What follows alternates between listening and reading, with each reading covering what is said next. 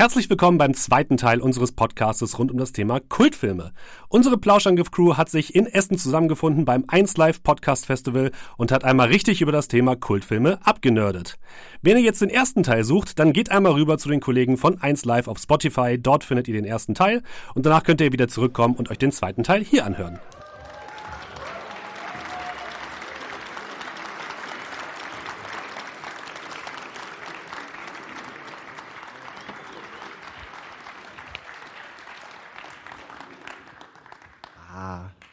Wir waren da oben und uns hat keiner Bescheid gesagt. Na, wir müssen noch den Armdrückwettbewerb fertig machen. Ja, ich sag mal, ich habe gewonnen. Solange keiner dagegen spricht. Ja, da wären wir wieder zurück aus unserer kleinen Pause. Der Live-Plauschangriff in Essen geht weiter. Ich würde mal ganz äh, bescheiden mal ein bisschen Applaus verlangen, um zu zeigen, dass wir überhaupt live sind. Unangenehm.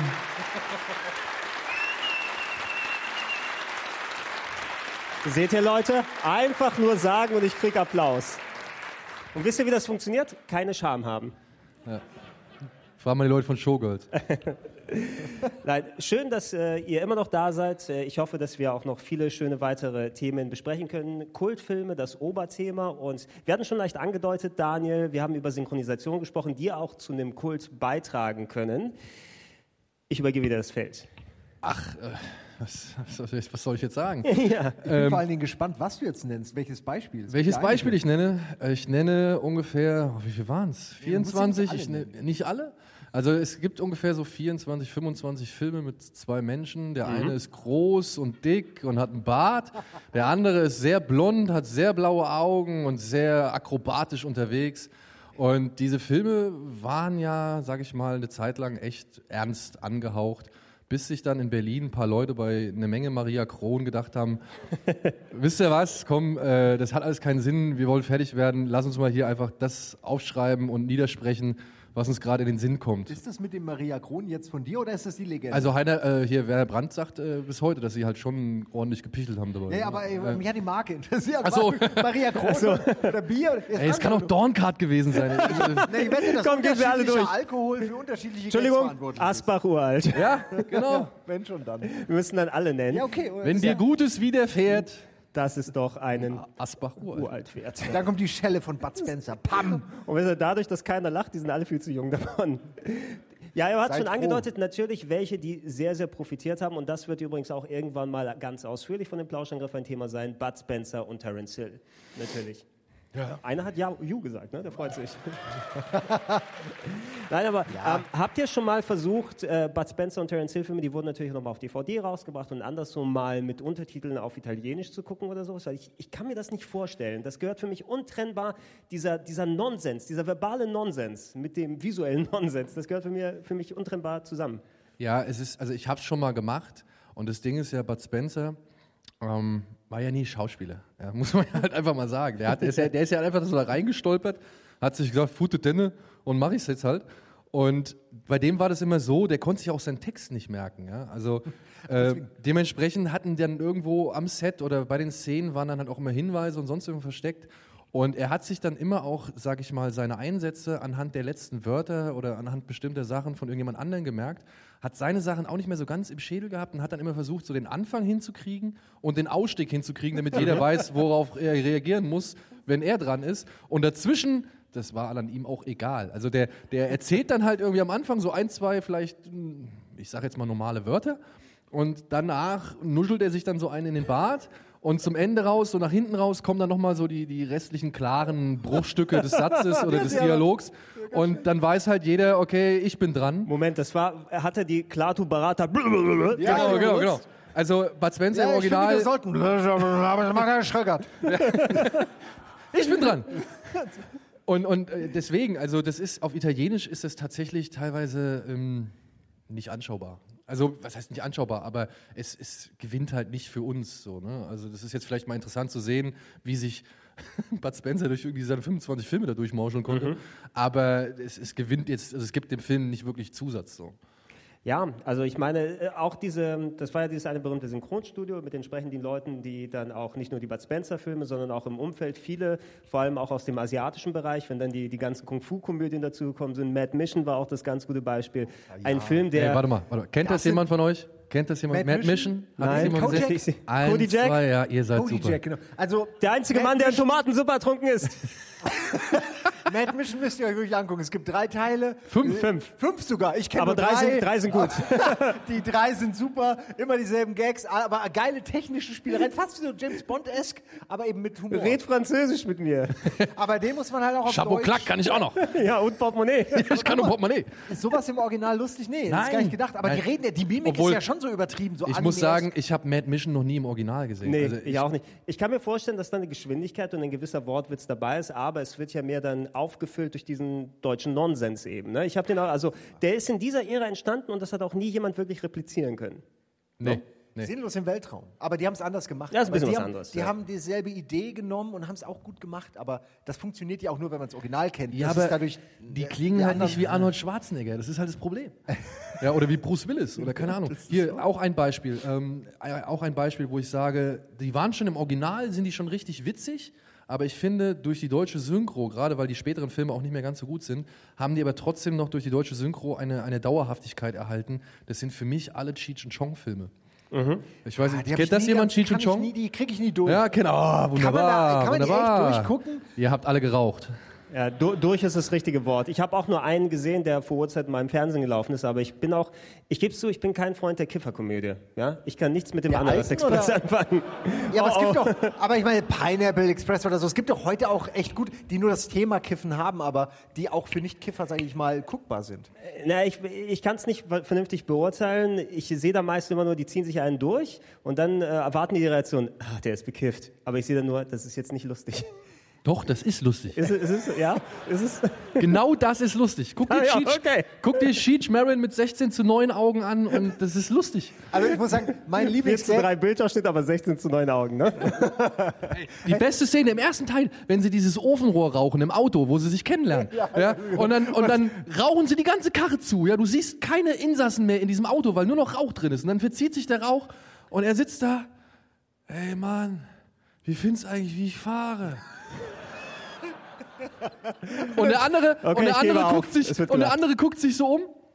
Und dann sieht man Schnitt von außen, die stehen halt auf dem Standstreifen von der Autobahn, also mitten auf dem Highway. Ich glaube, wir parken mal. Super. mein, mein Lieblingsgag ist der, wo er, wo er morgens irgendwie sich diese lange Pfeife mit so einer Kakerlake stopft und dann raucht und mega abhustet, so. Es dauert eine halbe Minute und danach Er verreckt. nochmal. So, die war gar nicht so schlecht. Ich meine, das sind halt Kiffer- Kiffer-Gags. Ja, Die oder, oder vielleicht nicht da kommen sie da auf die Party und dann liegt da irgendwie, was ist das, Omo oder irgend sonstiges Geschirrspülmittel und was weiß ich. Und, und Chong geht einfach mal hin, oh sieht ja fast so aus, ne? Und zieht halt so seine ein, zwei Lines aus dem Scheuerpulver. Und dann kommt dann so eine Hippie-Braut, oh, ist hier Party in der Küche angesagt, ja cool. Und zieht sich das Zeug rein, ja, und macht danach Grimassen, das habe ich nie wieder in meinem Leben gesehen. Das ist, und die macht's ohne Tricks, also das Ja, macht weil sie die ihr gesagt haben, das ist Koks und dann war es in Wirklichkeit. Wer weiß. Also ich meine, ähm, ich habe von Nicholas Winding Reffen zum Beispiel gehört, dass er ähm, bei Pusher tatsächlich den Drogenkonsum während der Dreharbeiten und der Szenen, äh, sag ich mal, toleriert und, und äh, gelassen hat. Den hat mir Ede empfohlen. Er hat mir alle drei Filme hingelegt. Hat gesagt, guck Genau. Solltest du machen. Ja. Kennst du? Pusche? Ist nicht Nee, ganz nur- so lustig wie, wie Cheech and Chong, aber Also geht War auch ja um, Mats Mikkelsen, ne? oder? ja genau. ne? Würde ich jetzt in, sag ich mal, gewissen Kreisen, also zumindest die Pusher-Filme auch als äh, Kult bezeichnen. Wobei ich da jetzt sage, Drive ist wahrscheinlich der etwas kultigere Film oder ein Film, um, der mehr, um den mehr Kult gemacht wird. Aber muss Kult Mainstream sein? Nee, ne? Also muss das was sein, so, wo sich die meisten darauf einigen können, das ist jetzt Kult? Weil das klingt ja eher nach so, dass jede Nische, jede Bubble kann so Ja, seine es Kultfilme muss- haben. Ist der Katholizismus Mainstream? der Katholizismus. Nein, aber Katholizismus ist ein Kult. Oh, das ist gar nicht lustig hier. Ach was so, gegen die Religion schießen, die kann sich nicht wehren, Gregor. Lau lau laufen wir noch? Gehört eins live der Kirche? Ich weiß es nicht. Es werden sicher. laute Glocken eingespielt, man hört dich nicht mehr. Ding dong. Ähm, ich würde aber fast ja sagen, du brauchst natürlich, ähm, wenn etwas nicht zum Kult wird, bedeutet das, dass nicht genug Leute darauf irgendwie im Nachhinein angesprungen sind und es in Vergessenheit geraten ist. Du brauchst ja einen nachhaltigen Effekt und das, damit geht einher, dass eine gewisse Art von Erfolg im Nachhinein passiert, weil es muss genug abgestrahlt sein auf Leute, die sich daran erinnern. Ne? Ja, aber The Room hat jetzt ja auch nicht unbedingt wirklich äh, viel Erfolg gehabt. Gut, der Finisher ne, von allen Wobei, Filmen. wobei The Room ist ein bisschen schwieriger Fall. Der kommt ja schon in der Ecke, das ist so schlecht, dass es wieder gut wird. Ne? Und zwar zu einem bedingten Maß gut, weil da gab es ja diese ganzen YouTube-Reviewer, die angefangen haben und The Room auf einmal entdeckt haben. Der Nostalgia Critic, guck mal, The Room und so weiter. Und äh, erst dadurch ist er zu diesem Kultfilm per se geworden. Ich kann, ich könnte den nicht nochmal, ich habe den einmal angeguckt, einfach nachdem ich die Review schon gesehen habe und der ist nicht anschaubar. Ne? Der ist wirklich mies. Wirklich nicht anschaubar. Man kann so durchseppen durch die besten Stellen und dabei trinken, aber Ja. das ist mehr oder weniger alles. Und Also ich weiß nicht, ich finde gerade nach. Disaster Artist kann man sich diesen Film deutlich besser angucken als zuvor. Gut, Disaster Artist, da, das ist aber auch das Interessante, weil die Geschichte, die drumherum erzählt wird, fast schon interessanter ist als der Film selbst und weil Tommy Wiseau so eine ganz, ganz merkwürdige Type ist. Das ist es halt. Man sieht dann den Film und irgendwie, man, also ich fand die Disaster Artist auch super, weil ich die Geschichten auch vorher schon kannte und die sind ja wirklich scheinbar alle passiert und dann, klar, dann guckt man den Film mit anderen, aber du siehst ja nicht, wie sein, wie sein, wie sein Klo irgendwo äh, auf, auf dem Set ist, ne, und so. Diese ganzen Sachen, die in dem Film thematisiert werden, die, die, die Ja, du siehst halt nur sauschlechte Schauspieler mit dummen Dialogen und schlechter Regie und schlechter, also da ist ja alles, da ist ja nichts wirklich Aber dafür siehst du halt diese Sexszene einmal komplett durchexerziert. Ja, wo Ja, er versucht, endlich, ihren ja. Bauchnabel zu penetrieren. ja. Und, und das, das ist einfach, ich meine, das, das ist einfach zu schön, um, um, um wahr zu sein. Ja? Weil es man auch nicht irgendwie wahrhaben konnte, dass sowas überhaupt nochmal gefilmt wird. Ich fand's krass, ich konnte es nicht wahrhaben, dass am Ende des Films steht, dass die weitere Filme gedreht haben. Ich meine, ich wusste das nicht. Äh, Die haben weitere Filme gedreht? Warum kennt die keiner? Naja, also Tommy Wiseau hat jetzt vor einiger Zeit sogar einen Film Ja, rausgebracht, aber der zuletzt. ist sang- und klanglos verschwunden. Oder Und er ist auch noch mal irgendwo weiter Das ist ja aufgetaucht. überraschend. Also, naja, diese, diese Revivals, wenn du so Kultfilme von damals hast, ähm, nicht hier, wie heißt es, äh, Samurai Cop zum Beispiel. Auch ein Film, der wirklich ein sehr mieser 80er-Streifen ist, du aber viele kultige Szenen hast und ein Robert Zedar, der einer der kultigsten Schauspieler mit dem kultigsten Kinn überhaupt ist, mit dabei. Da gab es ja auch einen Samurai Cop 2, weil der durch die Internetsphäre gegangen ist. Und solche Fortsetzungen oder Filme, die sich des Gags bewusst sind, die unfreiwillig vorher komisch waren, das ist es nicht. Obwohl Samurai Cop 2 ist schon auch schon scheiße. Also, also ich meine, ah, nee, aber wirklich, Der ist wirklich scheiße. Ich meine, der versucht natürlich zu reproduzieren, was der erste, was den ersten so ausgemacht hat, aber ist auch in diesem, sag ich mal, in diesem Scheitern irgendwo anschaubar. Weißt du, weil er es nicht mal schafft, irgendwie seine eigene, sag ich mal, Schlechtigkeit nochmal zu, ja, zu kopieren oder nochmal so, wie soll man sagen, so innig und, und herzlich zu treffen. Ja? Also es ist ja einfach das stupide Abarbeiten von gewissen Sachen, die beim ersten Teil schiefgelaufen sind, wie zum Beispiel, dass der Schauspieler sich die Haare geschnitten hat, obwohl der Dreh eigentlich noch nicht vorbei war, beziehungsweise Nachshoots gemacht werden mussten und er deswegen diese beschissene Perücke aufhat. Ja? Aber und nur in das bestimmten dann auch Schnitten. noch am, ja, Ja. und dass das dann am Ende auch noch wirklich den Großteil des Films ausmacht, dass man, dass man ihn mit dieser blöden Perücke sieht. Ja, ja. Ja, es charmant ist es, gewollt und nicht gekonnt. Ja, aber bewusst nicht gekonnt, weil man nicht will, das ist nicht charmant. Und das ist das, was du eben viel bei solchen nochmal Nacherzählungen hast oder Neuauflagen. Das geht in den wenigsten Fällen gut. Also bei Sharknado muss ich sagen, da kann ich gar keinen Kult oder gar keinen Nee, Trash-Charakter. nee, das ist irgendwie- zu gewollt. Das ist, das ist alles so kalkuliert darauf. Ich meine, ich finde es ja gut, dass Leute Spaß an diesem Film haben und, und dass es wirklich ein Publikum dafür gibt und dass sich Leute daran erfreuen. Das freut mich, weil ich bin auch jemand, der sich am Schlechten erfreuen kann und sehr, sehr gerne erfreut. Aber da muss man sagen, ist die Absicht einfach die falsche.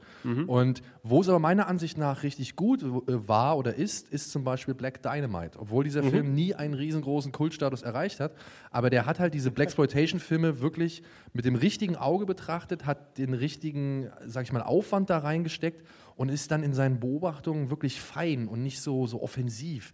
Da guckt dann halt mal so ganz klein so ein Mikrofon von oben rein und Michael J. White guckt für eine Sekunde einfach mal nach oben und guckt wieder genervt. geradeaus, aber So, so, so jetzt- genervt. Ja, so? Alter, ist das euer Ernst? Sie- ihr haltet, seht ihr ihr haltet mir das Mikrofon ins Bild so, ja? Was, was geht ab? Aber er macht einfach weiter. Das ist Aber das gehört halt dazu und das machen die so gut, das machen die so on point mit einem so perfekten Timing. Und ich finde es schade, dass Black Dynamite, äh, sag ich mal, nie noch nicht diesen, diesen, diesen Status erreichen Ja, konnte. da brauchst du vielleicht noch ein paar Jahre und einfach nochmal, dass mit entsprechender Referenz drüber gesprochen wird. Ähm, jetzt wird ja auch gerade durch ähm, äh, hier den Eddie Murphy-Film noch hier Dolomite und die Dolomite. anderen äh, Rudy. Rudy Ray Moore.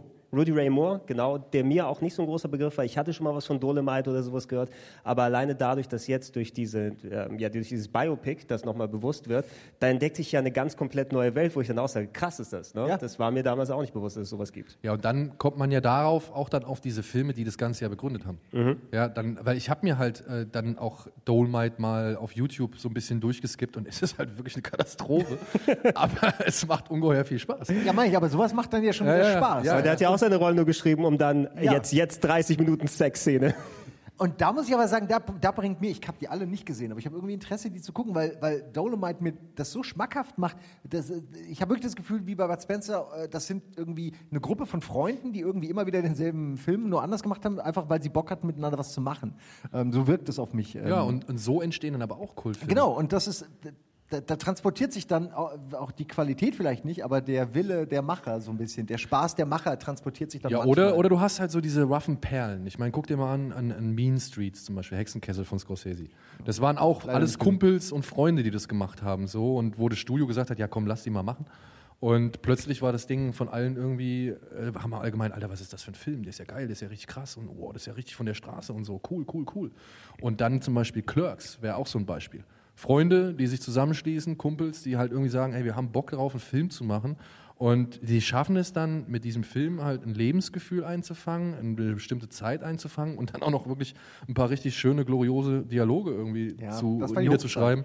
Und ähm, da kann es da kann's funktionieren. Also da, das kann immer wieder funktionieren. Ja, es ist schade. Ich finde, Kevin Smith hatte wirklich gute Chancen, eine Menge Filme, die wir wirklich länger tragen als, als nur die paar Jahre, die er da irgendwie beruflich aktiv ist. So, ähm, aber irgendwie ist da nie wenig draus geworden. Sowas wie Dogma, also es gilt jetzt auch nicht als Kultfilm. Ich fand ihn super. Doch, also ja, ist fast es, schon Weil ich Ja habe das. Gefühl, er ist so ein er ist so ein bisschen, wird geschasst ja irgendwie von Hollywood und so. Ich habe das Gefühl, dass da nicht mehr groß drüber geredet wird, über ihn, seine Filme oder Naja, das- ob das die gut Kevin- sind oder schlecht. Es wird so ein bisschen der Mantel drüber gelegt. Nee, du hast, du hast schon recht. Kevin Smith hat ja aber auch die Kurve geschafft, dass er nur noch reden braucht. Ne? Und das quasi sein Metier ist. Ja, Kevin gut. Smith plappert und das ist das, was die Leute sehen wollen. Er hatte gerade se- diese, diese Mit-90er-Hochphase. Ne? Mit Clerks wirklich einen Kultklassiker geschaffen, auch durch das Lo-Fi, durch das Low-Budget, durch das Schwarz-Weiß. Und dann trägt sich das weiter. Dogma war ja auch von ihm, ne? Nicht, dass ich Ja, ja. kriege. Dogma ist Ne? super. Chasing das ist Amy ein und solche. Mallrats. Äh, Mallrats. Mallrats. Aber das sind auch die drei, Chasing Amy. Aber äh, das war es dann, finde ich auch. Äh, Oder was war noch? Was gut war, meine ich jetzt, wo man sagen Ja, könnte. danach wird es schwieriger, ne? Also ich, den, Walross-Film mochte ich überhaupt nicht. Nein, Tusk ist, glaube ich, halt ein Spaß. Und was ist hier, wo er die, seine Tochter und die von Johnny Depp, will ich jetzt sagen? Oh, Yoga-Hoses. Ja, oder also ja, und das ist ja der Film, den er gemacht hat, parallel zu Tusk, weil die, weil die, oder? Weil die so viel Spaß hatten miteinander, haben haben sie noch einen Film gedreht. Das ist Er halt hatte noch dann auch nicht 200 Seiten Dialog übrig und hat sich gedacht, komm, dann machen wir noch einen Film. machen wir nochmal den Rest fertig. Äh, wie, wie ist denn, gab es da jetzt noch einen Jay und Silent Bob Film oder sowas? Ist Ja, der, taugt da was? Also wir waren, glaube ich, Komödie, alle, ne? wir waren alle der Meinung, der Film ist halt, naja, man muss ihn halt, man muss ihn nicht gesehen haben und kann es auch keinem erklären, der die Charaktere nicht kennt und Kevin Smith total feiert. Ich Also, hab's weil halt- Selbst für Fans ist der Film halt echt ein bisschen hart. Ich habe es halt beschrieben als Joint, den er halt aus den Resten seiner Sofaritze zusammengerollt Genau, hat. den findest Ja. du irgendwo. Den rauchst du ja. irgendwie und vielleicht kickt er irgendwo hier und da, vielleicht drückt er dich auch hier und da in die Couch. Vielleicht sind es aber auch die Fussel. Ja, vielleicht sind es aber auch die Fussel Man und du musst das halt ganz schnell aufs Klo rennen, weil es halt irgendwie im Darm ziemlich akut wird. Aber, da ist schon die Dame mit dem Omo in der Nase, ne? Man merkt, es ist halt kein, äh, es ist halt nicht die Jakobskrönung. Ja. Nee. Und man merkt, was ich merke es daran, also im, äh, natürlich ist der Film auch ne, zu lang und zu wenig gute Gags und so, aber sie geben sich schon Mühe. Und was, was mir aufgefallen ist, dass gerade die, die Darsteller, die wichtig sind, also hier Ben Affleck und so, dass die halt ihre paar Lines, die sie halt ihm scheinbar verpflichtet sind, weil sie, er ihnen irgendwann mal, wahrscheinlich hat Kevin Smith einfach halb Hollywood mal das Leben gerettet irgendwann. Und er hat überall so Bringschulden bei denen und dann deswegen machen die diese Filme für ihn manchmal mit. Und du siehst es, dass er quasi in dieser Phase ist, in der Schauspieler sind, wenn sie Schönheits-OPs haben, da machen sie keine Filme in dieser Phase, wo das noch so angeschwollen ist und ein bisschen komisch. Ich schwöre, es ist so, guck's noch mal. Und dies, diese Szenen hat Ben Affleck in der Phase gemacht, in der er keinen anderen Film machen konnte, weil er aussieht wie so ein, wie so ein Schwamm. Das ist wirklich so. Und ähm, Du weißt aber schon, dass der Mann auch schwer mit Alkohol zu kämpfen hat. ne? Okay, dann war es halt in seiner Phase, wo er, äh, was ich meine ist, er sieht so aus wie in keinem anderen Film. Und das heißt, er hat diesen Film halt gemacht, ob, in der Phase, wo er halt für keine anderen Filme eigentlich, sag ich mal, sein Gesicht vor die Kamera halten wollte. Und da hat er es dann aber gemacht. Obwohl, hast du diesen Triple Frontier gesehen? Du musst nicht zu allem, was ich sage, eine, kom eine komplett kompetente, intelligente Antwort haben, weil ich kenne mich doch nicht so gut aus mit Filmen wie du. Ja, aber der was ist ja ich auch so bulky. Ist, der hat das nebenbei gemacht, weil er gerade ein Wochenende Zeit hatte und die Schönheitschirurgie die war eh um die Ecke und dann ist er da schnell hingegangen. Das ist das, ich habe das Gefühl, das ist so, weil die alle nur so kurz, ja komm, ich mach's schnell, let's, lass laufen einfach, Kevin. Bla bla bla, dann machen die ihren Satz und dann gehen die. So Guter Filmtitel. Lass laufen einfach, Lass Kevin. laufen, Kevin. Darf ich den haben? Also ich sag mal, wenn man wirklich einen, einen sehr großen Febel für diese ganzen Kevin Smith USQ-Filme hat, die man in den 90ern irgendwie auch vielleicht live noch genießen konnte, ähm, dann ist das, das ist schön, das ist eine Nostalgie-Zeitreise so. Aber krankt halt, ja, wie halt auch Rise of the Skywalker unter dem Problem, dass man halt einfach nur versucht, die Fans möglichst mit den schönen Erinnerungen zu triggern und, und irgendwie nochmal die, die, die Merkmale, die Catchphrases, die, die, die Trading Points irgendwie rauszuholen. Aber vergisst dann irgendwie mal auch einen vernünftigen Film zu erzählen. Weil das im Endeffekt ist es genau das gleiche wie, wie hieß der erste James Silent Bob, Strikes. Back. Strikes Back. Sie gehen nach Hollywood, um irgendeinen Film zu verhindern. Ja, in Reboot gehen sie nach Hollywood, um irgendeinen Film zu verhindern. Ja, Also, um das Reboot zu verhindern. ja. Das ist, ja, diese Metaebene, die ist halt lustig als Grundsetting vielleicht, aber das dann als Gag für jede einzelne Szene funktioniert nicht. Und das ist das, überrascht werden. und das ist dann wieder das Problem, was wir eben auch schon bei Sharknado und sowas hatten. Wenn du einfach überreizt, dass du dem Publikum sagst, wie scheiße und schlecht du jetzt eigentlich Mhm. Dann rafft das Publikum auch irgendwann, ja, du bist scheiße und schlecht, aber das macht es jetzt halt nicht besser. das an? Genau. Ja, da kann man auch vielleicht noch mal ein anderes Beispiel heranziehen. Und da hatten wir ein bisschen, ich glaube, in dem Retro-Club darüber gesprochen, Daniel, über die, die Kultfilm Ultra-Low-Budget-Schmiede Troma.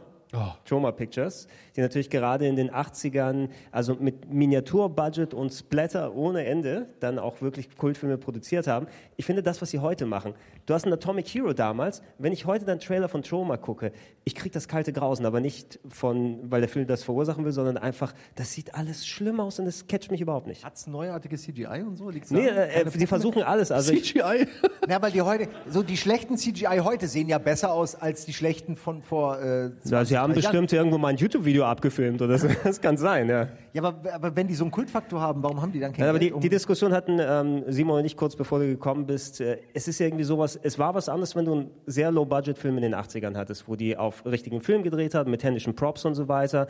Und heute, ich hätte eigentlich gedacht, mit den heutigen Mitteln, selbst wir, wenn wir solche TV-Sendungen wie Game One gemacht haben oder wir haben unseren Greenscreen für Sketche und so weiter zum Aufnehmen, aber wenn ein Film dann mit wenig Budget und du siehst, die haben kein Licht richtig gesetzt und da kommt über CGI mit Greenscreen was dazu.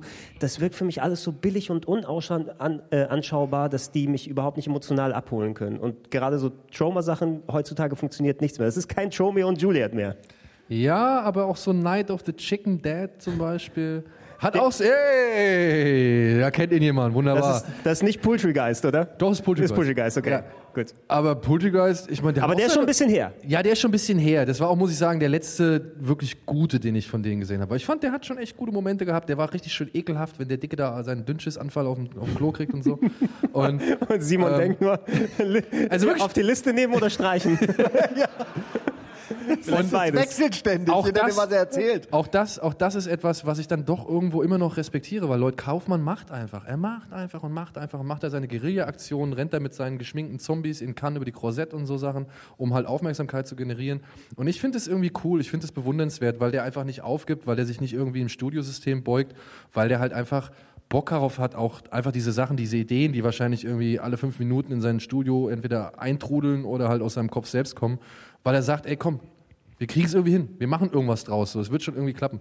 Und ja, das ist alles qualitativ tatsächlich irgendwo ziemlich weit unten, aber ich mag die Konsequenz, mit der die das durchziehen. Und die, die gehen ja auch nicht hin und sagen, ey, wir sind absichtlich schlecht. Die sagen ja nur, wir haben einfach kein Geld. Wür- Würdest du aber vor der, vor der Reverenz oder dem Respekt von dem Lloyd Kaufman auch sagen, ich gucke mir deine Filme komplett von vorne bis hinten alle an? Nicht alle. Also, weil es gibt auch, es gibt ja auch Trash, der wirklich langweilig ist.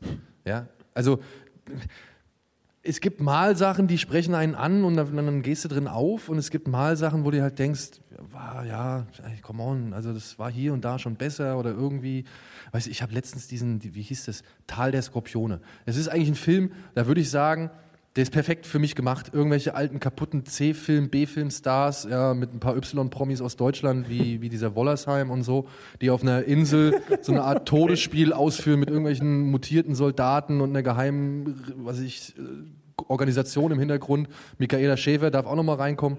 Und da würde ich eigentlich prinzipiell sagen, ja klar, Okay. ich bin dabei. Ja? Und ich habe mir das aber angeguckt Und der Film geht so lang. Der ist irgendwie über 130 Minuten lang. Und dann hast du Claude Oliver Rudolph, der da irgendwie anfängt, seine, seine, weiß ich nicht, seine abendlichen Gedanken irgendwie in Worte zu fassen und dann auf irgendwelche Darsteller niederregnen zu lassen. Und du denkst dir irgendwann so, ey, Alter, das stand doch niemals so im Drehbuch. Das hat doch keiner so geschrieben. Das ist doch jetzt einfach alles aus deinem Gehirn rausgekotzt, was du schon immer mal auskotzen wolltest. So. Und dann fängt es an, unangenehm zu werden. Und, und auch Dann wieder. erst. Ja, dann, dann. vorher was. Ey, Vorher was. Vorher, vorher hast du dann, weißt du, da hast du dann vorher so einen Mathieu Carrière, wie er heißt hier, der im Dschungelcamp vor Sarah Knappig gekniet hat und hat gesagt, ich soll abhauen. Und, und, und der sitzt dann da und erzählt wirklich allen Ernstes dieses Skorpion-Frosch-Gleichnis, was du schon in 15.000 Filmen Ja, gehört hast. wirklich. Ja, und du denkst, und, und, er, und er erzählt es einmal komplett durch. Und du fragst dich nur, warum geht die Szene so lang? Wir kennen die Geschichte, Alter. Kürzt es ab. Ja, und, aber nein, sie wird von vorne bis hinten irgendwie erzählt und du siehst noch diese Handlanger, die da alle irgendwie in den Lack- und Lederklamotten drumherum hocken. Und das, das ist einfach nicht mehr cool. Das ist einfach so, hey, wir haben hier mal eine coole Geschichte in diesem Film namens Drive gehört, die bringen wir jetzt auch mal in, unseren Film ein. Und dann hast du dann da die 40, über 40 oder 50-Jährigen, die glauben, sie könnten jetzt nochmal Rambo oder irgendeinen anderen Actionheld spielen. Und es ist einfach komplett dilettantisch, aber dann unterfüttert eben mit, diesem Homo, mit dieser Homophobie, mit dem Sexismus und mit was für was für anderen Ismen, die sie da irgendwie haben. Und dann irgendwann denkst du dir so, nein, also das reicht. Ich, ich, das, ist, das ist einfach nicht gut. Das ist auch kein Trash, der Spaß macht. Das ist Trash, der irgendwie dich unangenehm fühlen lässt. So. Ja, von Trash braucht ja auch keine Message auch oder also, Will ich ja auch gar nicht. Ja, diese Art von Film braucht das wirklich nicht. Ich habe Godzilla-Filme rauf und runter geguckt. Ich brauche keine Message. Dieser Mann hat keine Ansprüche. Hört doch mal auf, ihn mit intellektuellem Kram hier zu füttern. Und die Neuen sind der, Der will Blut und. Gekröse und Eiterbomben. ja, es kann so einfach sein. Nicht, nicht, nicht alles reicht an High Alarm auf Mallorca ran. Du hast Ja. recht. Aber selbst High Alarm auf Ich Mallorca, habe ihn geguckt. Ich hab ihn dem unterstelle ich noch mehr Charme als Tal der Skorpione. Ich, ich muss dem fast aus Interesse einfach mal gucken, ob da welche Gefühle sich da einstellen. Wo wir bei Kultieren sind, ich äh, möchte mal äh, hier, äh, ich weiß gar nicht, wie ich wie ich sagen soll. Ich möchte Tremors mal in den Ring werfen, im Land der Raketenwürmer. Im Land weil der das- Raketenwürmer. Weil da ist die Frage, so ein bisschen auch wie bei Star Wars, machen Danke. schlechte drei Nachfolger, Leute. machen schlechte Nachfolger dann das Original auch schlechter? Ah. Weil bei, bei, im Land der Raketenwürmer ist es mir völlig egal, wie viele Nachfolger kommen, der wird immer geil sein. Ja, ist mir, ist mir auch egal. Was Da war soll das eine denn? Serie übrigens kommen. Ja, es sind jetzt sieben, Alter. es sind jetzt sieben Filme, soweit es ich sieben weiß. schon? Es sind sieben Filme. Genau, das glaub, ich kenne nur vier. Ich, nein, wo sind denn die anderen drei? Ja, da, da kamen jetzt noch welche mit, ähm, in welchen Zeitlinien spielen Nee, die? es ist denn? ja immer mit hier mit äh, dem ähm, Waffennarr. Ne? Der ist doch jetzt der Hauptdarsteller. Bird. Ja, sie sind Bird. so nach und nach weg. Äh, äh, immer einer Den weg haben sie aber über kurz oder lang wegrationalisiert und jetzt ist es tatsächlich Jamie Kennedy. Der, der, der, Ach ja, der, der kam mal dazu ab Teil 3 oder so? ja, oder vier oder so, ich weiß es nicht mehr hundertprozentig, aber der ist jetzt der Hauptprotagonist bei den neueren Tremors-Filmen. Ja, wer Jamie Und- Kennedy nicht kennt, Son of the Mask. Ja, also kennt auch keiner. Aber ihr kennt, keine ihr kennt Scream, oder?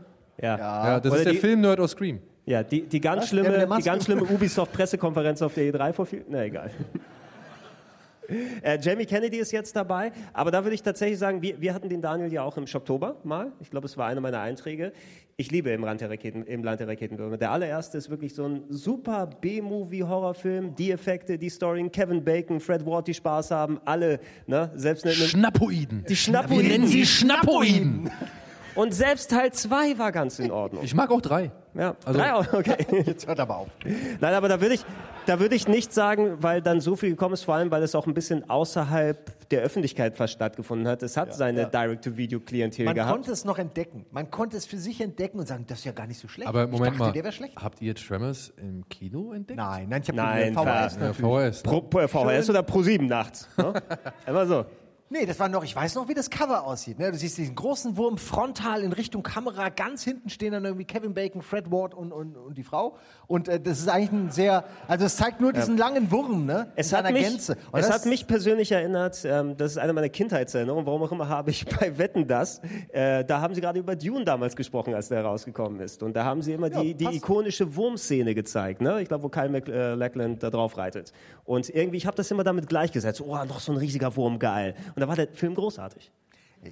Alles ist toll. Ich Dune fand auch, war doch sowieso großartig. Ja, Dune, Dune ist noch was anderes, aber ich meine Land der Raketenwürmer, Ja, weil ich dieses Dune-Bild so. im Kopf hatte, so, hatte ich so. den entsprechend so mitgenommen. Und das war ja mit die beste Szene. Ja, ich hatte, ich, also ich weiß nicht, ob das das Cover war, was ich gesehen hatte. Ich glaube, das VHS-Cover, das ich kenne, ist ja so ein bisschen weiße Hai angehaucht, weil die stehen ja so gesehen auf der Erde, Kevin Bacon, Genau. Fred Ward und die Dame. die untere Hälfte ist Wurm und Und unten ist halt dieser Wurm, der aber einfach nur so wie der weiße Hai von unten nach Ist oben so von, kommt. ich hatte das Ja. Gefühl, in meinem Kopf ist er so länglich, aber es kann total auch sein, dass du Ja. recht hast. Und- aber man sieht auf jeden Fall den Wurm präsent. Du siehst das Monster. Ist ja relativ selten, dass man in einem ein Monsterfilm bisschen auf dem Cover. vorgestellt.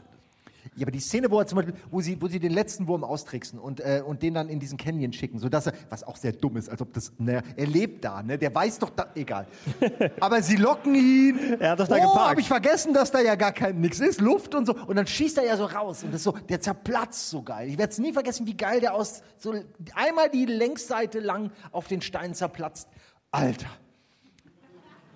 Ihr habt sie jetzt, hoffentlich habt ihr sie auch geguckt. Ey, für mich war das, ich war da jung, ne? Für mich war das was Splatter für mich. Ich durfte so so eine- ein Shit wie du nicht gucken, Alter. Ich durfte sowas nicht gucken. Ich habe keine Splatter-Filme gesehen, Horror, äh, abgetrennte Köpfe. Meine Mutter, sage ich immer wieder, die hat von Goonies den Anfang gelöscht.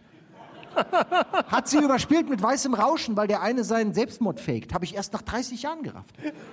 Ich habe mich immer gefragt, wie kommen die Fratellis aus dem Knast hast raus? gedacht, warum dauert der nur 40 Minuten, der Film?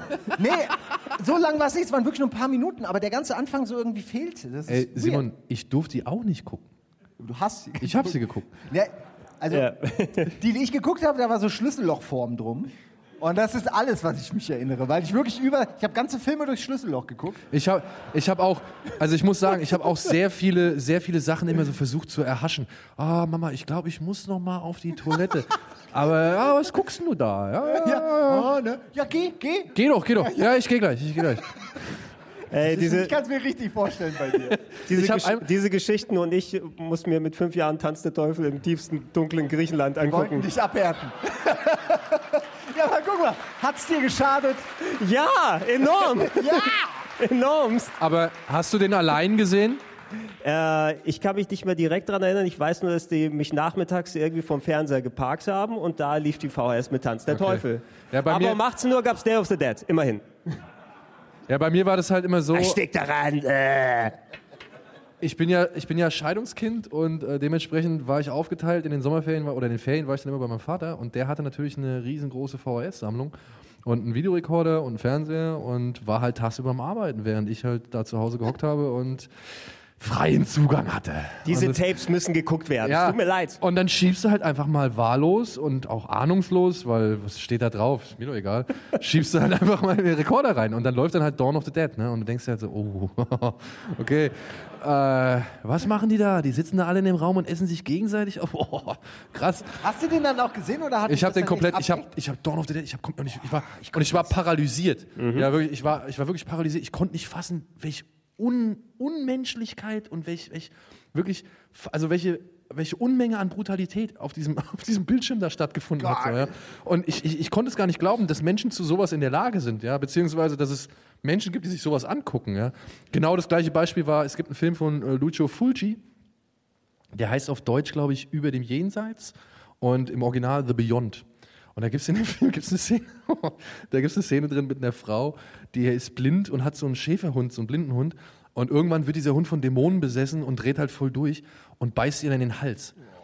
Und dann hat der, dann geht der Hund so weg und hat das irgendwie weggerissen. Und dann hat die Frau wirklich so ein, so ein apfelgroßes Loch im Hals, aus dem halt einfach nur eine Fontäne an Blut spritzt. Ja? Und ich sitze davor und ich, ich meine, wir hatten Hunde. Ja, also, mein, also mein, mein, mein Vater hat immer einen Hund gehabt, meine, meine Oma hat einen Hund gehabt, in der Nachbarschaft waren sau viele Hunde, mit denen wir uns immer beim Spazierengehen getroffen haben. So. Und ich, ich bin danach zu meinem Kumpel gegangen so, und saß bei dem in der Küche. Ich war fertig. Ich konnte nichts mehr machen. Ja, ich konnte wirklich nichts mehr machen, weil ich gedacht habe, Alter, was, was mache ich denn, wenn der Hund jetzt immer einmal so durchdrehen sollte oder so? so ja? Kann der wirklich so ein Loch in den Hals beißen? Ich hab's doch Und gesehen. spritzt es dann wirklich so da raus? Ja, also das war, das waren so diese, diese Erweckungserlebnisse, die dann halt, keine Ahnung, ja, Weißt du, sind. weißt du, Daniel, ich kenne dich schon gut ausgelöst. genug. Äh, das kommt mir par for the course vor. Das erklärt Ja. einiges, aber das weiß ich schon. Es ist, ein Punkt auf der konkreten Linie, die dein Leben darstellt und wir alle Die dich, die dich auf diese Couch geführt hat. Ja. Zu spät, aber trotzdem. Aber es war für mich immer ein Anreiz, weil ja dann auch irgendwann, ne, wenn du anfängst, irgendwie die Filmmagazine zu lesen und so, wenn dann Cinema und Kino und wie sie alle heißen, wenn sie dann anfangen, irgendwie über die Kultfilme zu reden und über die Gewaltfilme, die man hier in Deutschland nicht sehen kann oder die nur geschnitten zu sehen sind und so weiter, dann war es ja auch schon so irgendwo das Thema, ähm, ja, Zensur, ne, darf ich mir hier vorschreiben lassen, was ich zu sehen habe und bla bla bla. Da wollte man natürlich als Jugendlicher dann auf die Barrikaden gehen, ihr könnt mir nicht vorschreiben, ich bin doch alt genug und ich habe schon genug gesehen und ich kann es ab.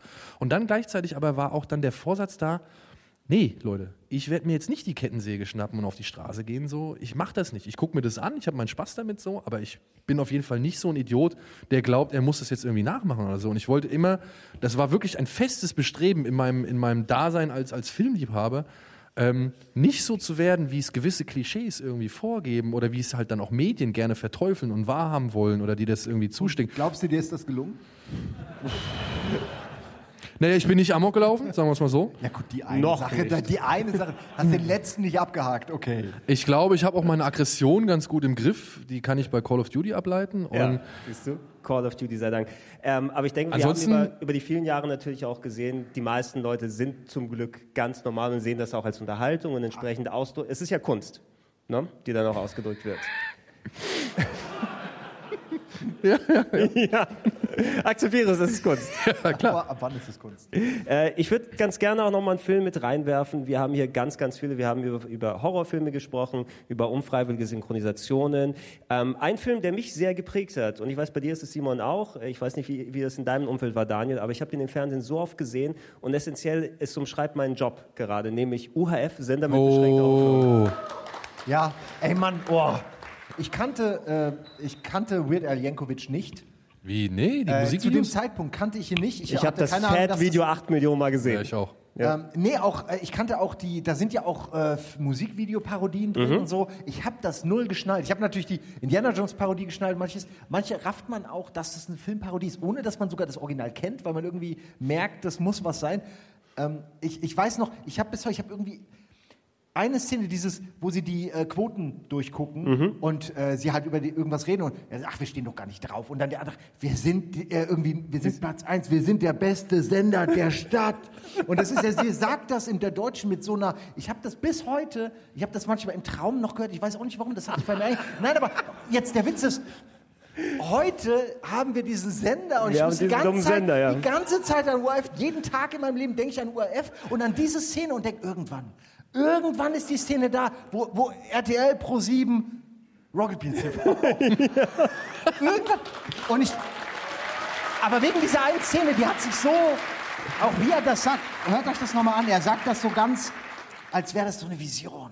Mega krass und ich fand das immer ein starker Ey, was, Moment. was bei dem so gut funktioniert, ist auch, der hat einfach so eine Schlagzahl, auch durch die Synchro. Die Synchro macht auch sehr viel aus, wobei der im Englischen auch ganz gut funktioniert, finde ich. Du hast so viele manische Schauspieler mit Virtel Jankovic, mit ähm, hier äh. Mike, Michael Richards, Kramer. Ne? Das ist mein Mob! Hui, hui, hui. Mein Oh, jetzt bin ich Mr. Up ist der. Finger. ähm, wenn, wenn man sich... Ey, äh, mein, mein Highlight ist immer noch, wie hieß er, Ramon? Ach so, ja, die dreckigen Dachse. Guck mal, die Silkröte. Die haben eine Stickwut! Nein, stinkt gut. Schnittfenster, der Pudel fliegt raus. er hat's nicht Aber er geschafft. kommt auch mit so einem gewinnbringenden Grinsen direkt an. Hey! Ah, ja, gut, Wir wollen keine dreckigen Dachse Ja, und, hier. und Gandhi 2 warte ich heute noch ja. drauf. Gandhi 2, er hat genug von gewaltlosen Widerstand. ich nehme ein Steak. Ja, schön blutig, bitte. Conan der Bibliothekar. ja, die Live-Frist Das ist war schon mein abgelaufen. Gag. Schon mal Zack. gehört vom Duodezimalsystem und dann hackt er ihn in der Mitte durch. Weil er nicht davon gehört hat. Wir sollten eigentlich mal irgendwann den Verleih anschreiben und fragen, ob wir den zeigen dürfen. Ey, das, Können wir nicht einfach nachspielen? Das ist wahrscheinlich naja, einfacher. wenn man den gucken möchte, es gibt so eine kleine Videoserie namens Spiele mit Bart. Äh, da gibt es äh, öfters mal Ausschnitte aus UHF. Ihr, Fast könnt wahrscheinlich, alle. ihr könnt wahrscheinlich den kompletten Film dann irgendwie euch da rausklauen. alle, alle Guten dann drin. Oder wir machen Audioflick. Oh, Audioflick Oh. finde ich auch gut. Das ist eine sehr gute Idee. Ja, das ist ne? eine sehr gute Idee. Ja. Dann haben wir wahrscheinlich einen Ede, der den Film nie gesehen hat. Ja, was ist das für ein Scheiß? Doch, doch, ich glaube, der hat den auch Ja, kennt den gesehen, ja. Aber das ist auch, ich glaube, der ist im Deutschen auch lustiger, weil die Synchro einfach anders war als im Englischen. Ich Ra ratet mal, wer die sicher. Blu-ray hat gerade. Lesbische Nazi-Nutten. Äh, von äh, Aliens, Aliens aus dem All entführt entführt und, dort zu einer Hungerkur gezwungen. gezwungen. Mehr im Streitgespräch. Sex mit Möbelstücken, da hat's einer gesagt. Was halten Sie davon? Das sind die ältesten Gags der Welt, aber halt auch, weil sie da schon gemacht wurden. Ne? Weird Al Yankovic, geiler Typ. Sowas gibt's nicht mehr, oder? Solche Filme, Nee. so werden sie wirklich nicht mehr gemacht. Allgemein, das war sowieso was ganz Eigenes und das, da passt Kultfilm umso besser. Es war kein Erfolg, ne? hat sich überhaupt nicht irgendwie verkauft in Amerika und äh, das ist auch nicht einer, der jetzt wirklich überall in der Popkultur gelandet ist. Man muss schon auf den irgendwie mal gekommen sein, aber das ist für mich einer der prägendsten Filme ever. Ja, aber da würde ich auch sagen, oder würde ich einhaken, das ist genau wie Mad Mission halt schon so ein bisschen Zielgruppen begrenzt. Weil ab einer irgendeiner, also ab einem bestimmten Alter oder äh, an- ja, wenn du halt etwas jünger bist, sage ich mal, und da noch nicht so wirklich reingewachsen oder in Kontakt mit gekommen bist, dann wirst du diesen Kult auch, glaube ich, schwer nachvollziehen Das kann gut können. sein, ja. Ja, und das ist halt ein bisschen schade. Und da ist halt dann auch die Frage, welche Filme werden, keine Ahnung, die jetzt so in den letzten zehn Jahren vielleicht entstanden sind, welche werden da mal in 20 Jahren vielleicht irgendwo einen Status erreichen, wie, ja, einen Status, den Filme wie Rocky Horror Picture Show oder Big Lebowski oder sowas erreichen. können. Blues Brothers zum Beispiel, Boah, auch wo- so ein gutes Fall. Wurde das Allein über die haben mittlerweile? wir gar, gar nicht geredet. Eine Big Lebowski allein. Na gut. Big, ja, okay, Aber- das sind natürlich zwei. Wir haben noch ein bisschen Zeit, wir nehmen noch ein kleines bisschen mehr. Dürfen wir nicht überziehen? Ja, wir überziehen ein kleines bisschen. Ja, ich glaube, wir dürfen so 15 Minuten noch. ja, Aber wir wären nämlich eigentlich jetzt schon am Ende, aber Ey, ja, bis, bis der Ü-Wagen hier reinfährt. okay. Äh, die haben uns eingeladen, die hätten eigentlich wissen sollen, dass wir überziehen. Ja, Ne? habt ihr schon mal eine Ausgabe gehört? Die ist jetzt noch nicht fertig. das hier ist das Intro. Wir haben sieben Stunden Tom Cruise gebraucht, glaube ich. Ne? Und, und Kubrick auch vier oder fünf. Also, Mindestens. Wobei die Hälfte meiner Gardinen war. Äh, nein, aber genau indessen, ich wüsste jetzt auch nicht, um das Thema mal abzuschließen, ähm, was heutige Filme sind, die so einen nachhaltigen Effekt haben können. Ich glaube fast schon mehr durch das Aufkommen der Internet- und Meme-Kultur. Was jetzt gut von diesen alten Filmen funktioniert, zum Beispiel, wenn ich so kleine Clips irgendwo mal zitiere und reinschneide, die für sich stehen können. Ähm, ich ich habe jetzt nicht das Äquivalent von dem UHF oder äh, Hotshots, was ich zuletzt auch nochmal gesehen habe, was für mich auch immer noch heute sehr gut funktioniert, aber auch eben, weil ich in der Zeit groß geworden bin. Denk mal an sowas wie äh, meine Frau, ich Schwager und ich, oder diese, diese komischen äh, Punkt-Punkt-Punkt-Movies, die später gekommen sind. meine Frau, die Spartaner und ich. Die Spartaner und ich. Ja. so. Es ist absoluter Käse. Deine Mutter ist So ist so es nicht behaart, sie spricht nur Wookie, glaube ich. Das war der einzige Spruch, über den ich halbwegs lachen musste bei diesem Film. Halbwegs. Und der ist noch nicht mal in dem Universum. Ist einfach nur Aber das würde mich mal interessieren. Es, es sind ja bestimmt ein paar Leute, die ein bisschen, zumindest jünger als ich sind. Ähm, können wir das machen? Können wir, können wir hier mal rein? klar. Ja, ja, klar. Was glaubt ihr denn so, was in, in, ja, vielleicht nicht, keine Ahnung, in zehn Jahren ein Film so aus der jüngeren Vergangenheit, der Kult sein könnte, der halt wirklich so einen Kult generiert, wie jetzt zum Beispiel Big Lebowski, wie jetzt zum Beispiel Blues Brothers oder, oder, oder Dune? Ja, er. Der, der welche? Der neue? Der neueste. Das ist doch nicht mal draußen. Naja, gut, aber das ist schon ein guter Punkt, weil ich meine, die, das, da gibt es nur einen und der ist schon alt und irgendwie äh, war war auch nicht perfekt so. Und wenn man den neuen richtig gut macht, kann das schon Kult werden. Der kann auch die ganze, die ganze Branche, also dieses, Ja, Dune. die, die, die Film, den ganzen, die Filmvorlage, äh, die Buchvorlage meine ich und so alles noch mal ein bisschen pushen. Aber wäre da nicht eher War, sowas war doch bei wie... Jodorowskis Dune auch so, Me dass mega alle Erfolg, über Dune wieder geredet haben. würdest du da nicht eher sowas wie Guardians of the Galaxy vielleicht sagen, was so den... Nein, nein, Aber jetzt- kann, aber- denn, mir. ja, aber das ist Moment, ja gut. Moment, kann denn ein Superheldenfilm überhaupt äh, ein Kultfilm Ja, aber werden? jetzt, jetzt, jetzt sind wir dabei, ne? Weil ich meine, wir haben Harry Potter, die Leute rennen verkleidet ins Kino, wir haben Herr der Ringe, die Leute rennen verkleidet ins Kino, wir haben Star Wars, die Leute rennen verkleidet ins Kino. Marvel rennen die Leute verkleidet ins Kino? Nein? Also in den USA doch. Also, ich, habe viele. Ich würde schon Aber hier sagen. nicht, also, aber- und, und, mal als Gollum verwechseln. und ich meine, ich, also, ich war halt einmal in San Diego auf der Comic Con und ich habe da wirklich echt wahnsinnig viel Cosplay und, und Fans erlebt, die halt wirklich in Kostümierung mit allen möglichen Gimmicks, mit Captain America Schildern und so schon auf die Messe gekommen sind. Da gibt es so eine extra Line, wo sich Leute mit ihren Kostümen anstellen dürfen, damit die halt später irgendwie prämiert werden und so weiter. Ist das nicht Kult? Also, ja, da da geht es aber ums Universum, das, also um, um dieses Comic-Universum an sich. Und um, Ja, aber da die Filme auch, gehören ja jetzt auch Captain dazu. America Cosplayer sind ja dann oft auch Fans von dem Comic und dem ganzen, der ganzen Welt an sich. Ich weiß nicht, ich habe das Gefühl, solch, diese Filme, diese Marvel-Filme, die wir jetzt alle furchtbar schwer haben, dass man in 30 Jahren die immer noch feiert. Ich weiß, vielleicht geht es noch mehr so. Es sind zu 30 viele. Jahre später, wir tot, die Marvel-Filme super cool. Ja, die werden uns sicherlich noch überleben, aber ob man dann sagt, wirst du ernsthaft sagen, die ganzen Avengers, das sind jetzt alles Kultfilme, wird keiner, glaube ich, sagen. Vielleicht Iron Man, vielleicht Deadpool, ein paar Sachen werden es überleben, Ant-Man vielleicht, aber Ach schon, Ist es so? Endgame war schon, also na, ich finde die doch auch gut, Endgame. aber die Frage ist ja, ein Kultfilm ist ja wirklich was, was auch die übernächste Generation vielleicht noch gucken könnte oder so. Und ist da, haben die nicht dann ihre eigenen neue Superhelden und neuen Shit und brauchen es? Ist der Film so gut, oder einer von diesen, dass allem- er eben auch ohne diesen Hype aktuell funktioniert. Ich meine, jetzt ist es ein bisschen blöd, weil man könnte jetzt als Gegenbeispiel oder als, als, Be- also als Beleg vielleicht auch Star Wars anbringen, aber ich glaube halt auch, dass so Filme wie bei Mar also die Marvel-Filme zum Beispiel oder alle möglichen neueren Blockbuster, dass die natürlich auch noch viel mehr von der technischen Innovation leben. Als zum Beispiel der alte oder der erste Star Wars das gemacht hat. Ich meine, was der erste Star Wars gemacht hat, das, war damals bahnbrechend und das hat man vorher noch nicht gesehen und so. Und wenn man das heute sieht, macht natürlich auch, ja, die Modelle da und die Jungs, ne, hier mit ihrer schönen Kamera, die da vorbeifliegt, so cool. Aber naja, komm, äh, heute digital, so sieht schon geiler aus. Aber wenn man jetzt sich, sag ich mal, schon gewisse computergenerierte Bilder anguckt, schon, sag ich mal, so die erste Matrix und so, da merkt man ja auch, okay, Ja, oh ja, ist ja auch schon so ein bisschen was gealtert und das, sieht auch Besonders schlimm ist der zweite eigentlich. ja, und der zweite und keine Ahnung. Und ich glaube halt, so diese Marvel-Filme sind tatsächlich noch ein bisschen krasser abhängig von eben ihrem technischen Wissensstand. Und ich könnte mir vorstellen, dass dann halt schon Leute in 10, 20 Jahren sagen, oh, nee, ey, come on, wir haben heute schon so viel geileres Zeug. Das funktioniert nicht mehr auf der gleichen Basis. Also ich weiß nicht, ob da die Nostalgie dieselbe wäre, wie wir hier zum Beispiel, die uns jetzt, sage ich mal, in Indiana Jones oder in Star Wars angucken und sagen, ah, guck mal, wie schön es damals war mit den Modellen. Ey, guck mal, du musst die Namen nur sagen und es, es hüllt sich so eine warme, nostalgische Decke über mein Gemüt. Es ist wirklich, du sagst nur die Namen und du, ich, ich, ich bin direkt irgendwie, fühle ich so einen Schauer. Es ist echt, das lässt sich nicht mehr ausschalten. Ich frage mich wirklich, wie die Leute heute diese Gefühle jemals erleben wollen, wenn sie in dieser Zeit aufwachsen, wo man so zugeballert Ja, der- wird mit allem. Wo Ihr mit euren iPads und Memes. Hey. und ja, aber ich meine, der Typ geht in eine Höhle und kommt raus mit irgendeinem, was hat er da eigentlich, Goldstatue. Das war einfach geil. Ach so. Heute ist das halt, Ich dachte, du sagst Iron Man, der da mit seinem Okay, das kommt raus. Das ist eine Goldstatue. Ja, aber ich finde, der erste Iron Man ist ja auch John, John Favreau, oder? Der ist kultig. Der, Ja. ist, der ist richtig gut. Ja, das ist ein guter Film. der ist richtig gut. Mad Max. Wäre Mad Max ein Kultfilm? Absolut. Ja? Aber Fury Würdet ihr kostümiert ins Kino für diesen Film gehen? Ja, würdet ihr euch irgendwie, weiß ich nicht, ein Tattoo von, von Tom Hardy auf dem Oberarm stechen? Ach so, ich dachte eher- ja, das hat ja nur wirklich gar nichts mehr damit zu tun. Was? Ne, natürlich. Da, ob, ob einer kultig ist, meine ich. Ich dachte, du lässt dir den Arm per Greenscreen entfernen oder so Furiosa Cosplay. ja, genau. Ja, würdet ihr euch den Arm per Greenscreen entfernen lassen? Tucker and Dale. Ja, ja. Ich, Joker. ist er nicht. Joker. Joker. Ja, okay. Ja. Na, nein? Nein? Sagt jemand Meint ihr nein? nicht? Ja, es ist schwer, man kann es nicht direkt voraussagen. Ich meine, der Film hat eine Milliarde über eine Milliarde eingespielt. Das er ist heißt ja kontrovers. also er wird ja von den einen sowieso als überbewertet angesehen und die versuchen auch den Film klein zu reden. Andere, sag ich mal, finden es großartig, was dieser Film gemacht hat. Aber brauchst du was nicht. äh, Und er hat ja schon, sag ich mal, auch Ja, du eine etwas sagen- größere Debatte Du ausgelöst. musst auch sagen, die Debatte und Nein Gag ist voll. Ne? Also- Mehr Effekt gibt's nicht. Parasite. Danke, Hamilton Kuma, oder? Nein?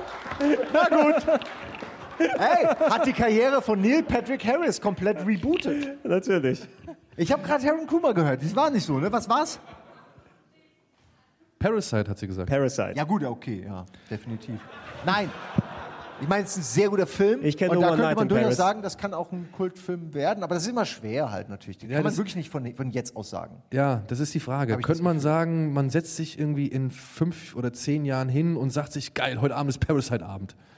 Weißt du, bei Big Lebowski zieht sich jeder einen Bademantel du hast an, recht. holt Nee, sich seinen mit der Drink. Logik Hast recht. Ja, und, Es und muss sehr viel man, man, man spricht die haben. Sprüche mit. So, Parasite, ich glaube, Parasite wird ein Klassiker vielleicht. Ja, aber ob das dann auch dieser Kult ist, der dann wirklich mit allem drumherum daherkommt, so, na, kann man schon irgendwie auch separieren. Es ist auf jeden Fall ein streitbares Thema. Also vielleicht sieht es auch jeder ein bisschen anders. für sich. Was ne? für ja, sich, ja, ja. ja, ja, ja. Aber, Kann man gar nicht so einfach definieren. bitte? La La Land. Das glaube ich nicht. Selbstverständlich. Aber ja, La La Land. Wobei man das muss sagen- das sind sehr gute Filme, aber nicht jeder sehr gute Film kann ein Kultfilm werden. Aber also ich muss mal, ihr kennt ja auch, du warst du das auch schon mal, hast du das auch schon mal mitgemacht, Secret Cinema in England. ich war nicht dabei, aber ich, ich kenne natürlich eure Ja. Erzählung. Ähm, ich meine, für mich war jetzt zum Beispiel, ja, ich weiß, ihr werdet mich jetzt hassen und ihr werdet mich jetzt irgendwie auch abstrafen, so, aber zurück in die Zukunft war für mich immer ein Klassiker. So, das war so, weißt du, so ein Science-Fiction-Leuchtfeuer oder, oder, oder, weiß ich nicht, Komödie, Familien, Action-Abenteuer, Leuchtfeuer. Und ich habe dann aber diese Aufnahmen gesehen, wie sie in England Hilldale nachgebaut haben und dann äh, auf dem Marktplatz diese riesen Leinwand gemacht haben. Dann ist dann DeLorean durchgefahren, dann haben sie die Verfolgungsjagd mit dem Hoverboard nachgestellt, einmal um die komplette Menge rum so. Also jeder, der da saß, der Leinwand, konnte sich das angucken. Und die Leute kamen halt alle wirklich in, in 50er-Jahre-Klamotten an und so weiter und so fort. Und da habe ich erstmal festgestellt, ja, tatsächlich ist das auch schon wieder Kult so, ja. Und wir haben das mit, mit Star Wars, mit äh, Empire Strikes Back haben wir das ja mitgemacht, äh, Secret Cinema. Das war auch fantastisch, wie die Leute da, sag ich mal, aufgegangen sind, haben sich alle ihre Kostüme gekauft oder selbst gebastelt und haben da mitgespielt und so. Und diese Secret Cinema-Leute, die haben jetzt auch so viele Sachen gemacht. Die haben Victoria gemacht, die haben Blade Runner 2049 gemacht, die haben James Bond Casino Royale gemacht. Ja? Und das sind ja alles Filme, wo man vielleicht, glaube ich, schon sagen kann, so in der gebreiten Masse, die sind schon mindestens gut. Ja, also man kann ja sagen, die gefallen mir persönlich nicht, aber man kann ja zumindest mal anerkennen, dass die halt schon auf ihre gewisse Art und Weise funktionieren oder verstehen, warum die ein größeres Publikum ansprechen. Und auch die Filme könnten zu einem Kult gemacht werden. Man muss sich halt nur mit der Hingabe irgendwie dahinsetzen und sagen, ey, wir wollen den jetzt zelebrieren und hoffentlich finden wir jetzt Leute, die das ebenfalls wollen. Also die wollen diesen Film einfach feiern in, all, in seinem Dasein und Teile und Elemente aus diesem Film übernehmen. Und ich glaube, da kann man auch sowas wie zum Beispiel, und das ist jetzt, wo ich, wo ich endlich drauf hinkommen möchte, sowas wie La La Land machen. Dass man so La La Land Screenings macht, wo vorher schön getanzt stimmt schon, wird alle und alle ziehen sich ja. so, sag ich mal, ihre, ihre, sag ich mal, ihre Smokings mit schön mit Hut und irgendwelche, sag ich mal, schönen äh, weiten Kleider an oder was weiß ich und bunt, sag ich mal, auch eine gewisse Farbästhetik da reinbringen und dann läuft die Musik, dann versucht man vielleicht tänzerisch irgendwas aufzugreifen. Vielleicht gibt es auch ein, zwei Szenen im Film, die man irgendwie noch begleiten kann. Zum Beispiel eine Szene, die ich ja echt, obwohl sie halt auch wirklich brutalst der Kitsch ist, die ich immer schön finde, ist dieser Tanz, in, wenn sie an der Sternwarte sind und dann in den Himmel tanzen zum Beispiel. Ich glaube, da könnte man einiges draus machen. Also La La Land wäre für mich zum Beispiel ein Kandidat, wo ich sagen würde, ja, vielleicht ist das mal irgendwann in zehn Jahren Ja, Kult. vielleicht ist das, genau, vielleicht ist das eine Definition oder Teil der Definition, wie viel man an diesen Film anknüpfen kann, wie viel man machen kann um diesen Film herum, wie sehr man ihn eventisieren kann vielleicht. Äh, ich, muss, es ist kein Kultfilm, aber ich muss daran denken, weil das für mich eine sehr markante Situation war. Der erste Werner-Film, da haben die am Anfang diese, Moment, der ist Kult. Absolut Kult. ja, aber da haben sie am Anfang Bölkstoff. Sie haben im Kino diesen Bölkstoff verkauft. Ich weiß nicht, ob es bei mir der erste oder zweite war, weil ich war im Mit Kino. Der erste kann es eigentlich nicht gewesen Wir sein. waren da mit war der ich zu Kiste. Bölkstoff im Kino. Aber es gab halt vor allen Dingen, ja, du hast am, jeder hat sich am Eingang dann so ein Bölk, Bölkbier gekauft und dann, als der Film losging, hat einer angefangen, Fump und alle anderen, das ganze Kino, Fump, Fump, blablabla.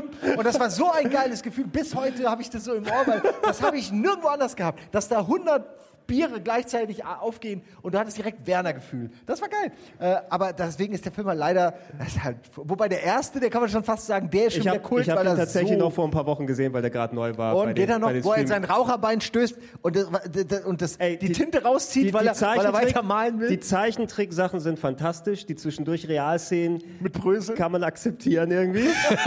Obwohl, Naja. ich liebe die Szene, wenn der König Brösel erklärt, welcher Comedian schon tot ist und was halt sein Schicksal ist, wenn er es halt nicht, äh, wenn er es halt nicht bringt, so, ja. Karl Valentin, tot. Tot. Ja, Buster Keaton, tot. Tot. Ja, also, Es ist super, ja. Sehr guten Beispiel. Das ist äh, natürlich eine sehr spannende Frage und ich glaube auch eine, die wir nicht so leicht hier beantworten können, weil wir die, den Faktor der Zeit brauchen, den wir hinter uns bringen können, ob sowas wie La La Land greift. Ja, ja, ja, okay, wir können es erst jetzt noch nicht. Ja, aber was wir machen können, ist natürlich einen Blutpakt dann eingehen, zu sagen, dass wir in fünf Jahren nochmal zusammenkommen und dann herausfinden, was du letzten Sommer getan hast. Ich meine, dass wir sehen, ob was... Kein Kultfilm. Kein Kultfilm, nein. Scream. Scream 1. Scream ist ein Kultfilm. Kultfilm. Ja, wobei ja. guckt heute auch keiner mehr. Aber damals dachte ich, das ist ein richtig, das wird, ein- das wird ein Klassiker, dachte ich. Und dann gibt es ja aber auch, guck mal, jetzt wo wir bei Scream sind, ne? ich habe jetzt wieder, du wolltest eigentlich gerade abmoderieren. Aber mach wohl, wir machen Ja, das naja, ich wollte ich wollte kurz noch reinbringen. wie abmoderieren? Wir haben noch vier Minuten Zeit. Der reicht doch für vier Filme. Mach. Die Abmoderation kommt erst, wenn da steht, wenn es rot blinkt. Wenn die hier anfangen, das Mikro Daniel, runterzudrehen. Daniel, das ist eine Wanduhr, der kann nicht so... Pech für die Wanduhr. Ja, komm, was wolltest du sagen? Äh, wo war ich jetzt? Jetzt bin ich aus dem Konzept geraten. ja, tut mir leid. Was hast du eben nochmal gesagt? äh, weißt du, was du letzten Sommer getan Genau, hast? Scream. Scream. Scream? Ja. Ähm, das, da da gibt es ja, glaube ich, auch nochmal eine, also so, so eine Art Abtrennung oder eine Kult, Kultabspaltung. Weil ich würde jetzt nicht unbedingt sagen, dass Freitag der 13. oder Nightmare on Elm Street oder vielleicht auch Halloween, dass es unbedingt bei denen immer einen Kultfilm gibt, obwohl man wahrscheinlich jetzt immer wieder sagen würde, okay, der erste Teil, also Halloween 1 und so weiter, das ist Kult. Aber wodurch ist dieser Kult denn gewachsen? Durch eben die Fortsetzung. Und ah, ich weiß noch, ich weiß noch, was ich nie vergessen werde, ein, eines der besten Screenings, die ich mitgemacht habe, das war in Hamburg beim Fantasy Filmfest, Freddy vs. Jason. Letzte Film am Abend, Kino war rappelvoll und es ging halt schon vorm Film ab, Freddy, Freddy, Jason, Jason. Ja, und dann kam der Moderator auf die Bühne und hat noch die Stimmung noch zusätzlich angeheizt und wollte mal so eine kleine Stimmung, also so ein Stimmungsbarometer abgreifen, so von wegen, ey, wer ist für Jason? Hey, Der ist so Freddy, ey, und keine Ahnung. Also es war schon, das war schon ziemlich geil, cool, ja. Also ja. das, das war halt einfach eine riesengroße Party. Aber ich glaube, da ist kein einzelner Film, der dafür steht, sondern das ist einfach die Figur, die Mhm. halt über die Jahre hinweg, sage ich mal, Kult geworden ist, die, die, sage ich mal, Leute in ihr Herz geschlossen haben. Ich meine, Freddy gegen Ende, ja, also, was ich Teil 5, 6 und sowas, das, das war ja alles, das war ja kein, kein, keine unheimliche Figur mehr, das war ja einfach eine One-Line-Maschine. So, Bei ja. sieben wieder besser, aber das ist außerhalb der Ja, Reihe. ja. Aber ich verstehe- immer konsequent lustiger und one-liniger. stimmt Ich verstehe aber, was du meinst. Ne? Es wird nicht nur durch einen Film definiert, sondern einfach durch die Rolle in der Filmhistorie. Ähm, ich empfehle sowieso allgemein, wenn man Screenings mitnehmen kann. Ähm, wir, Daniel, waren ja auch zum Beispiel Star Crash, hatten Oh. wir gemeinsam gesehen. Und nicht zu vergessen, Flash Gordon mit einem E statt einem A. Ja, ja, die inklusive- Schande der Galaxis. Die Schande der Galaxis inklusive dem unsterblichen Satz Mayday, Mayday, ich kann vor Geilheit nicht mehr fliegen, sagte der Pilot. Das passiert, wenn die Geilheitsstrahlen aus dem Weltraum kommen. Ja. Tja. So ist es. Aber Star Crash war auch geil. Laurence Olivier war das, ne? Als Hologramm, der durch die Tür geht. Also der geht einfach aus dem Bild raus. Er ist ein Hologramm. Er muss einfach verschwinden. Nein, er geht weg. Ja, es ist super. Aber dafür super. glänzte David Hasselhoffs Haar. Ja. Und, Und der Regisseur behauptet ja bis heute oder hat bis zuletzt immer noch steif und fest behauptet, er hätte Star Wars nie gesehen. Aber lässt halt, lässt halt irgendwie äh, David Hasselhoff mit diesem Laserschwert da antreten. So, ja? Ist Ich glaube, er hat seinen Film nie gesehen, nachdem er fertig war. So kam der mir mit vor. den geilen Joghurtbechern als Raumschiff. Leute, wir, wir können das gerne auch noch mal ein bisschen vertiefen und uns äh, weiter spezialisieren. Natürlich, ihr habt erwähnt, sowas wie Blues Brothers, über Big Lebowski kann man sich noch auslassen. Ähm, das können wir gerne bei einer Gelegenheit demnächst noch mal machen. Ihr könnt gerne, die das jetzt draußen hören, die uns vielleicht dann noch nicht so viel gehört haben, wenn ihr noch mehr in der Art hören wollt oder auch mal über Videospiele oder anderen Themen, auf Rocket Beans TV regelmäßig alle zwei Wochen gibt es dann einen Plauschangriff, ein bisschen länger, ein bisschen umfangreicher äh, und äh, alte Folgen gesammelt, die wir seit 2009 gemacht haben, werden noch mal auf plauschangriff.de für euch bereitgestellt, sodass man auch unsere Klassiker da mal hören kann. Hast du mal ausgerechnet, wie viele Stunden das sind? Ich hatte das mal bei, bei einem ähm, Musikabspielprogramm, das das alles berechnet drin gehabt. Ich glaube, wir waren bei 300 plus Stunden, will ich jetzt sagen. Alleine Ich hätte durch. fast gedacht mehr, aber das ist auch viel. Aber es ist Ja, ich muss noch mal gucken. Es ist entweder- noch stemmbar. vielleicht vielleicht kriege ich auch eine Null durcheinander. Es waren 3000 Stunden, aber das Ja. bezweifle ich. Ja, mach 300.000 draus. Die, das prüft doch eh keiner Also- nach. Ja, rein Podcast. Wir haben noch David Lynch auf dem Zettel. Wir haben, ja, aber Daniel, ich versuche dich schon seit sieben Jahren jetzt, zu David Lynch zu habe, prügeln. ich habe die Blu-ray-Box bekommen. In dieser Blu-ray-Box sind jetzt wirklich alle Filme drin. Das heißt, ich muss mich um keinen mehr irgendwie bemühen und suchen und so weiter. Das heißt, ich kann jetzt durchgucken. Und ich gucke durch. Dann muss ich die aber auch alle nochmal, also wenn ich dabei sein soll, muss ich auch nochmal alle durchgucken. Das kannst viele- du, da, mu- da musst du dich ranhalten, weil bevor David Lynch uns wegstirbt, Ja, der arme Mann. Habt ihr den Affenfilm gesehen? langes Leben. Welchen? Jetzt der You Don't Know Jack, oder wie heißt der? Know Jack? Ach, es ist dieser Wo er einen Affen Affe, der verhört, jemanden umgebracht haben umgebracht soll. Also nee, noch nicht. Also Link der Butler in, In- Lynch. In Lynch der Butler meinst du? Lynch der Butler, ja. Er ist eigentlich, das ist deine Rezension, ne? Vermutlich. Oder, oder der Lynch Butler. im Menschen. Den fand ich ja übrigens besser von, von George Romero, der Affe im Menschen. Den fand ich Ja. gut, mit diesem kleinen Kapuzineräffchen. Ja, Das okay, cool. der, war aber auch, der war auch hart. Der war auch hart, ja. Der war wirklich hart. Leute, ich bedanke mich bei euch beiden, dass ihr euch die Zeit genommen habt und den Weg bis hierhin nach Essen, äh, um mit unseren Freunden hier gemeinsam diesen Podcast zu machen. Großen Dank an euch alle da draußen, Ja, die mal. hierher gekommen seid. Wirklich großartig, sehr, sehr schön.